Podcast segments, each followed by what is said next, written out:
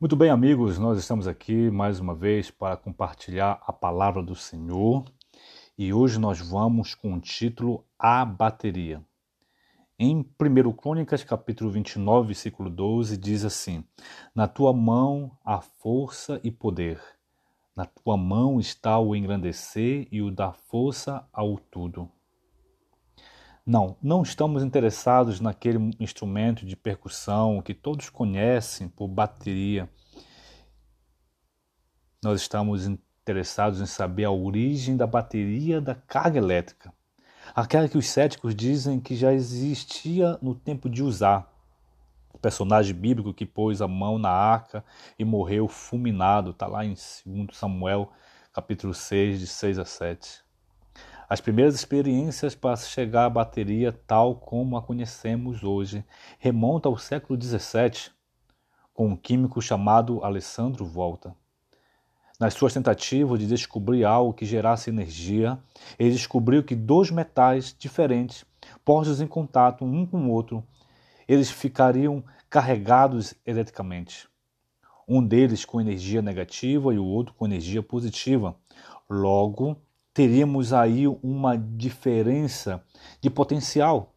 Isto é conhecido como tensão elétrica. Usando esse princípio que já inventou a pilha, essa que usamos no controle remoto, ele deu o nome de pilha voltaica por causa do seu nome.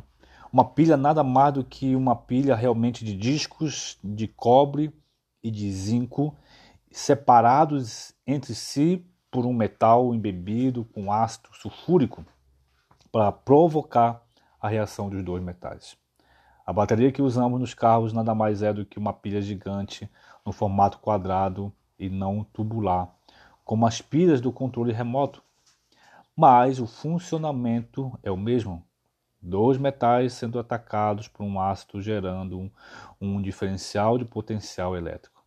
Contudo, que é líquido costuma evaporar-se. As baterias deveriam de vez em quando serem reabastecidas do eletrólito que age sobre os metais, mas isso já ficou no passado com as chamadas baterias seladas que nunca precisam de reposição e elas vão até todo o metal ser corroído e inutilizar a bateria.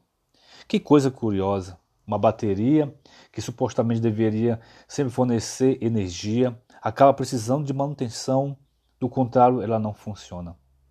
Se trouxermos o caso para a nossa vida, se fizermos uma comparação, vamos ver que somos tal qual uma bateria.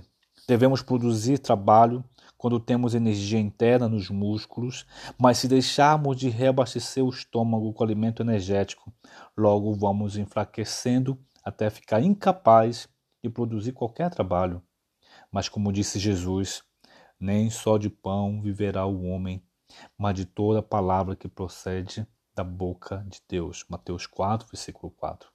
Nós dependemos não só da comida fazendo papel de eletrólito, mas do poder de Deus. Algo que no nosso caso de, de bateria nem se fala. Realmente somos diferentes de baterias, precisamos de alimentos físicos e muito mais também do alimento espiritual. Só assim faremos proezas. Salmos 6, 60, versículo 12. Quando estivermos ligados à fonte de toda a verdadeira vida e energia. Que tal, amigo, hoje você se conectar à fonte de toda a bateria, que é Deus? Que tal hoje você se aproximar dele? Este é o momento.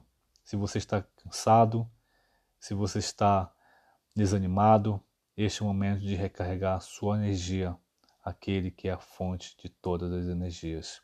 Que Deus te abençoe e tenha um bom dia.